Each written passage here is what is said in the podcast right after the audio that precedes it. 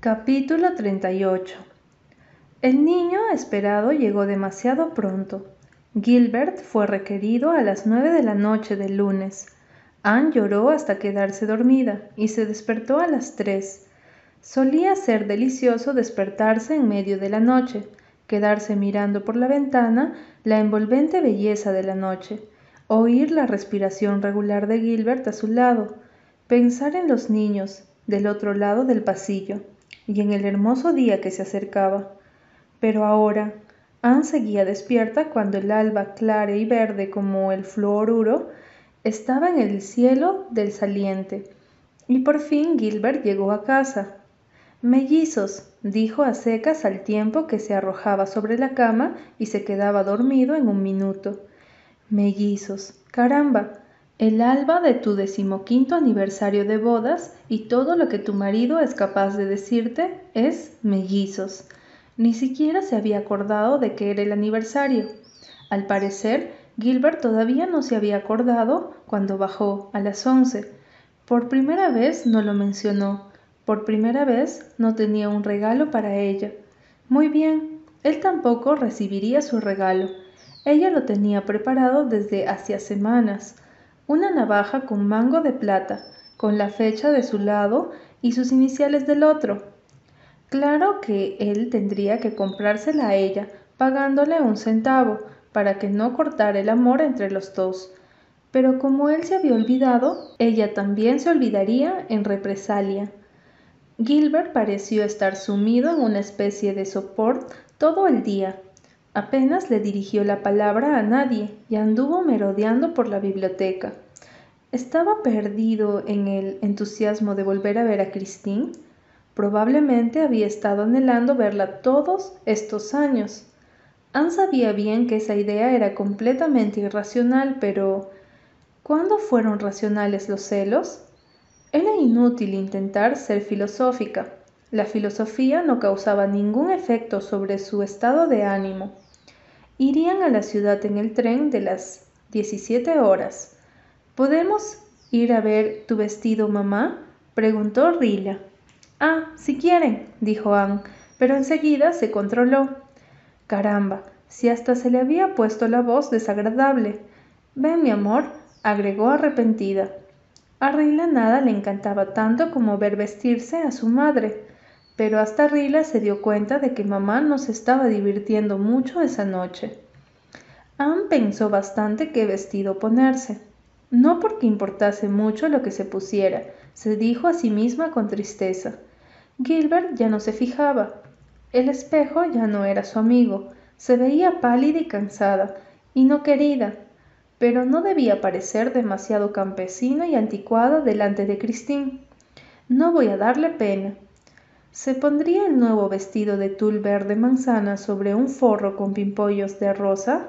¿O el de gasa de seda color crema con la chaquetita corta de encaje de Cluny? Se probó los dos y se decidió por el de tul. Probó varios peinados y llegó a la conclusión de que la nueva onda sobre la frente, estilo Pampadour, le quedaba muy bien Ay, mamita, estás hermosa, exclamó Rila, con los ojos muy abiertos, llenos de admiración. Bien, se supone que los niños y los locos dicen la verdad. ¿No le había dicho una vez Rebecca Duke que ella era comparativamente hermosa? En cuanto a Gilbert, él solía decirle cumplidos antes, pero ¿cuándo en los últimos meses le había dicho alguno? Aún no recordaba ninguno. Gilbert pasó, caminó a su vestidor y no dijo ni una palabra sobre el vestido nuevo de ella. Anne se quedó un momento inmóvil, ardiendo de resentimiento. Luego, con irritación, se quitó el vestido y lo arrojó sobre la cama. Se pondría su viejo vestido negro, considerado extremadamente elegante en los círculos de Fort Winds, pero que a Gilbert nunca le había gustado. ¿Qué se pondría en el cuello? Las cuentas de Jem, aunque valoradas durante años, hacía tiempo que habían dejado de existir. De verdad que no tenía ni un collar como la gente. Bien, sacó el estuchecito con el corazoncito de esmalte rosado que le había regalado Gilbert en Redmond. Rara vez se lo ponía ahora. Después de todo, el rosado no le quedaba bien con sus cabellos rojos, pero esta noche sí se lo pondría. ¿Se daría cuenta Gilbert? Bien, ya estaba lista. ¿Por qué demoraba Gilbert? ¿Qué lo hacía tardar tanto? Ah, sin duda se estaba afeitando con mucho esmero. Ella golpeó la puerta. Gilbert, vamos a perder el tren si no te apresuras. Pareces una maestra de escuela, dijo Gilbert saliendo. ¿Algún problema con tus metarsos? Ah, qué gracioso. Ella no quiso pensar en lo bien que le quedaba a él el frac. Después de todo, las modas actuales en ropa masculina eran realmente ridículas, sin ningún encanto. Qué espléndido habría sido en los amplios días de la gran Isabel, cuando los hombres podían ponerse casacas de satén blanco, capas de terciopelo rojo y cuellos de encaje. Sin embargo, no eran afeminados, eran lo más maravilloso y aventureros de los hombres desde que el mundo era mundo. Bueno, vamos, si tienes tanta prisa, dijo Gilbert distraído. Ahora siempre estaba distraído cuando le hablaba a ella. Ella era apenas parte del mobiliario. Sí, un mueble más. Jem los llevó hasta la estación. Susan y la señorita Cornelia, que había ido a preguntarle a Anne si podía depender de ella como siempre para que preparara las papas en escalope para la comida de la iglesia, se quedaron mirándolos con admiración. Anne, no pierde terreno, dijo la señorita Cornelia. Así es, secundó Susan, aunque en las últimas semanas me he preguntado más de una vez si no anda mal del hígado, pero está bonita como siempre, y el doctor tiene el estómago chato que siempre ha tenido. Una pareja ideal, dijo la señorita Cornelia. La pareja ideal no dijo nada especialmente hermoso en todo el camino hasta la ciudad. Claro que Gilbert estaba demasiado profundamente conmocionado ante la posibilidad de ver a su antigua amada como para hablarle a su esposa. Anne estornudó. Comenzó a tener un resfrío. Qué espantoso sería exhibir un resfrío toda la noche bajo la mirada de la señora Andrew Dawson, Christine Stuart de soltera. Tenía un punto doloroso sobre el labio. Era probable que le apareciera una llaguita. ¿Habría estornudado Julieta alguna vez? Imagínense a Porcia con sabañones, o a la Argira Elena con hipo, o a Cleopatra con callos. Cuando Anne entró en la residencia de los Barrett Flower, tropezó en la cabeza de oso de la alfombra del vestíbulo. Trastabilló a través de la puerta de la sala, pasó por entre la selva de muebles atiborrados, y el fandango en falsos dorados que la señora Barrett Flower llamaba su sala, y cayó sobre el sofá grande, por suerte sentada. Miró a su alrededor espantada, buscando a Christine, pero se dio cuenta agradecida de que Christine todavía no había hecho su aparición. Qué horrible habría sido si hubiera estado sentada allí y hubiera mirado, divertida, que la esposa de Gilbert Blythe entraba como si estuviera borracha, Gilbert ni siquiera le preguntó si se había lastimado. Ya estaba absorto en una conversación con el doctor Flower y un desconocido doctor Murray, oriundo de New Brunswick, autor de una notable monografía sobre enfermedades tropicales, que estaba causando sensación en los círculos médicos. Pero Anne se dio cuenta de que cuando entró Christine, anunciada por un perfume de heliotropo, la monografía fue olvidada de inmediato. Gilbert se puso de pie con una muy evidente luz de interés en los ojos. Christine se detuvo un momento, impresionante en el umbral. Ella no era de las que se tropezaban eh, con las cabezas de osos. Christine recordó a Anne. Había tenido siempre esa costumbre de detenerse en una puerta para exhibirse, y sin duda consideraba que esta era una excelente oportunidad de mostrarle a Gilbert lo que se había perdido, Vestía un traje de terciopelo violeta con largas mangas sueltas, bordeadas de oro, y una cola bordeada con encaje de oro. Una cinta de oro sujetaba sus cabellos, todavía oscuros. Una larga y delgada cadena de oro salpicada de diamantes le rodeaba el cuello. Al instante, Anne se sintió anticuada, provincial, improvisada, mal vestida y seis meses atrasada en la moda. Deseó no haberse puesto ese tonto corazón de esmalte. No había dudas de que Christine estaba tan linda como siempre, algo excesivamente acicalada y bien conservada, tal vez, y sí, considerablemente más gorda. La nariz, por cierto, no se le había acortado, y el mentón era claramente el de una mujer de edad media.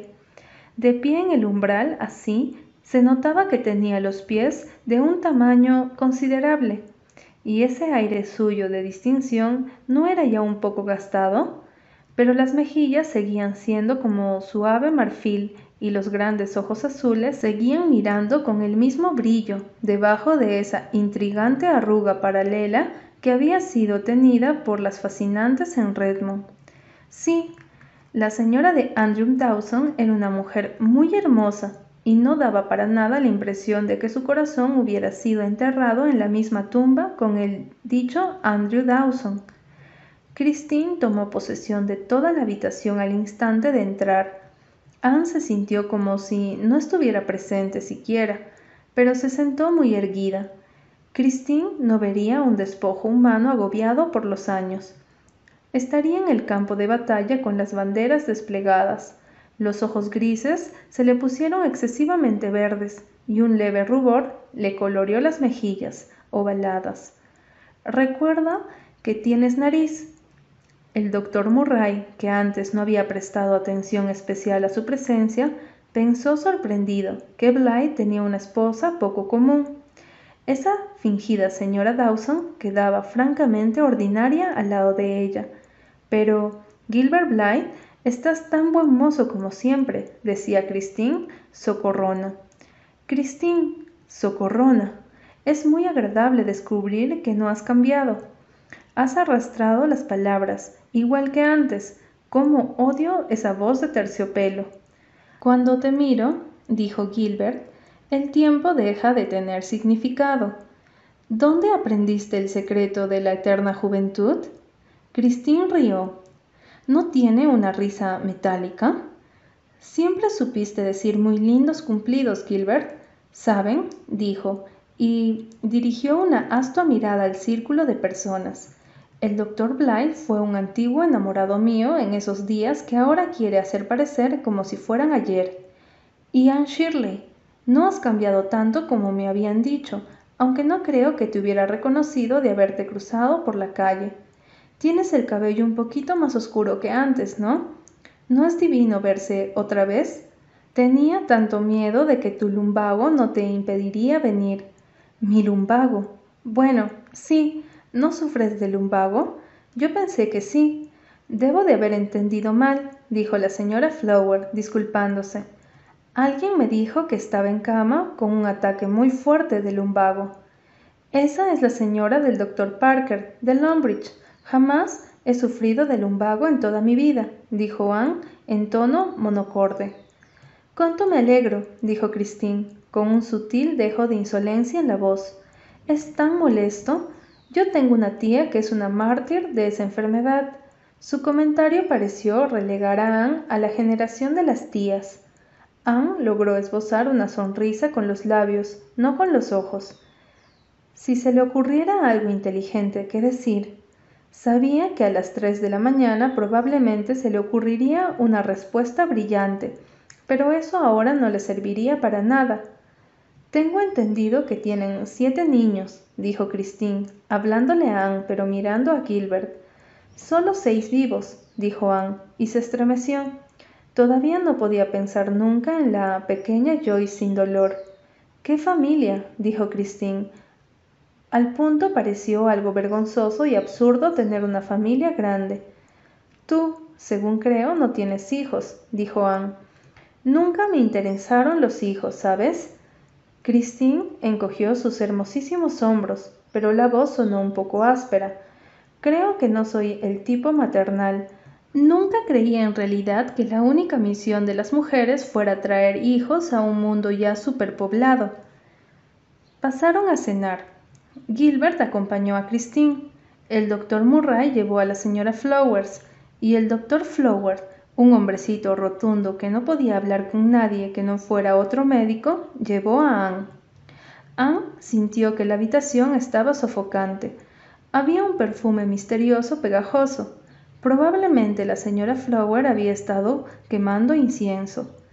El menú era bueno y Anne cumplió con el rito de comer, pero sin el menor apetito, y sonrió hasta sentir que comenzaba a parecerse a un gato de Cheshire.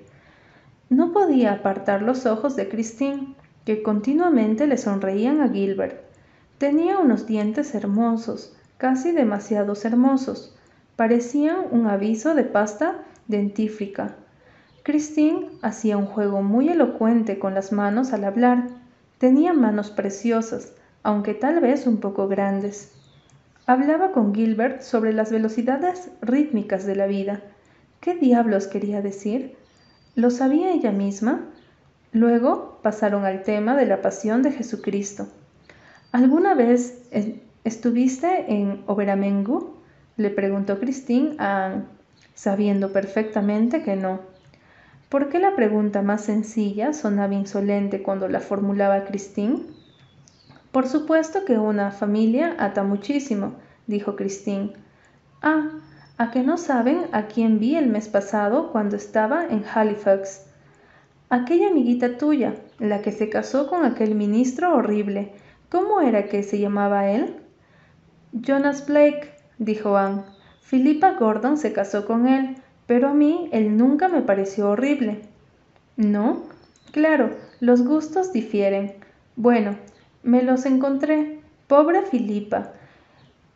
El uso que hizo Christine de la palabra pobre fue muy efectivo. ¿Por qué pobre? preguntó Anne. Creo que ella y Jonas han sido muy felices. Felices, mi querida, si vieras el lugar donde viven, un espantoso pueblito de pescadores en el que era emocionante que los cerdos pisotearan el jardín. Me dijeron que ese hombre, Jonas, Tenía una buena iglesia en Kingsport y la había dejado porque consideraba su deber ir con los pescadores que lo necesitaban. A mí me hartan esos fanáticos. ¿Cómo puedes vivir en un lugar tan aislado y solitario como ese? Le pregunté a Filipa. ¿Sabes lo que me dijo? Christine hizo un amplio gesto expresivo con sus manos llenas de anillos. Tal vez lo que yo diría de Glen. Mary, dijo Anne que es el único lugar en el mundo en el que quiero vivir. Mira que estar consciente ahí, dijo Christine sonriendo. Esa terrible boca llena de dientes. ¿De verdad nunca sientes que te gustaría tener una vida más amplia? Eras ambiciosa, si mal no recuerdo. ¿No habías escrito algunas cositas bastante inteligentes cuando estabas en Redmond? Algo fantasiosas y caprichosas, cierto, pero las escribía para la gente que todavía cree en el país de las hadas. Es sorprendente cuántas hay, ¿sabes? Y le gusta recibir noticias de ese país. ¿Y lo has dejado? No del todo, pero estoy escribiendo epístolas vivientes ahora, dijo Anne, pensando en Jem y compañía. Christine se quedó mirándola, sin reconocer la cita. ¿Qué quería decir Anne Shirley? Por supuesto, si en Redmond era famosa por sus discursos misteriosos, era asombroso cómo se había mantenido igual físicamente, pero tal vez era una de esas mujeres que se casan y dejan de pensar. Pobre Gilbert, lo había enganchado antes de que llegara a de Redmond. No había tenido la menor oportunidad de escapar de ella. Ya nadie come pilopenas ahora, preguntó el doctor Murray, que acababa de romper una almendra melliza. Christine se volvió a Gilbert. ¿Te acuerdas de aquella que nosotros comimos una vez? preguntó. ¿Había habido una mirada especial entre los dos? ¿Te parece que podría olvidarla? preguntó Gilbert. Se lanzaron a una cabalgata de ¿te acuerdas? mientras Sam miraba un cuadro de pescados y naranjos colgados encima del aparador. Nunca había sabido que Gilbert y Christine tuvieran tantos recuerdos en común. ¿Te acuerdas del picnic en el Aro? ¿Te acuerdas de la noche en que fuimos a la iglesia de los negros? ¿Te acuerdas de la noche que fuimos al baile de disfraces? Tú eras una dama española con un vestido de terciopelo negro, con mantilla de encaje y abanico. Al parecer, Gilbert recordaba todo al detalle, pero se había olvidado de su aniversario de bodas. Cuando volvieron al salón, Christine miró por la ventana hacia un cielo del, del este que dejaba ver un pálido plateado detrás de unos álamos oscuros. Gilbert, vamos a dar un paseo por el jardín. Quiero aprender otra vez el significado de la salida de la luna en septiembre. ¿Significa la salida de la luna en septiembre algo que no significa en cualquier otro mes? ¿Y qué quiere decir con eso de otra vez? ¿Lo aprendió antes con él? Salieron al jardín. Anne sintió que había sido muy delicada y prolijamente echada a un lado. Se sentó en una silla que le permitía tener una vista del jardín, aunque no quiso admitir ni ante sí misma que era por esa razón por la que la había elegido. Veía a Gilbert y a Christine caminar por el sendero. ¿Qué se decían? Christine parecía llevar la conversación. Tal vez Gilbert estaba demasiado atontado por la emoción como para hablar. ¿Se sonreía él a la luz de la luna ante recuerdos en los que ella no tenía parte? Recordó noches en las que ella y Gilbert habían caminado por jardines iluminados por la luna, en. ¿Él las había olvidado?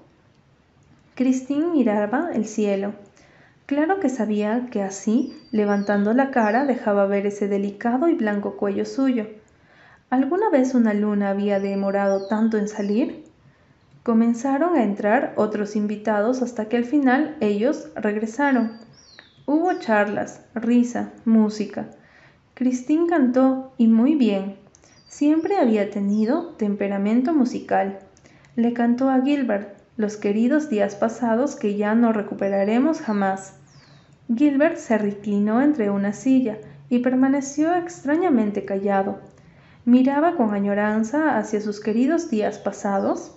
¿Se imaginaba lo que habría sido su vida de haberse casado con Christine?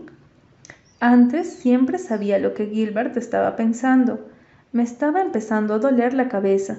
Si no salgo pronto de aquí, voy a vomitar y aullar. Gracias al cielo que nuestro tren sale temprano.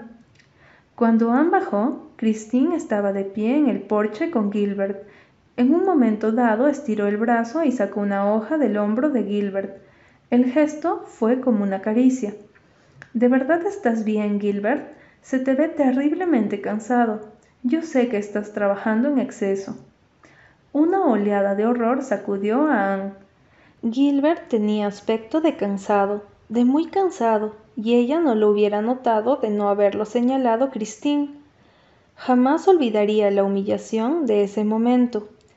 He estado viendo a Gilbert como obvio y culpándolo a él por hacer lo mismo.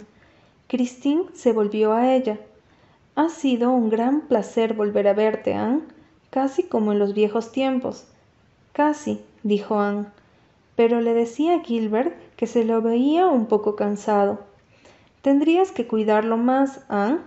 Hubo un tiempo, tú lo sabes, en el cual yo estaba de verdad muy interesada en este esposo tuyo. Creo que fue el mejor enamorado que he tenido jamás, pero debes perdonarme, ya que no te lo quité. Anne volvió a paralizarse. Tal vez él esté lamentando que no lo hayas hecho, dijo, con un aire de reina que no era desconocido para la Christine de la época de Redmond, y subió al carruaje del doctor Flower, que los llevaría a la estación. Qué graciosa, dijo Christine, encogiendo sus hermosos hombros. Se quedó mirándolos como si algo la divirtiera profundamente.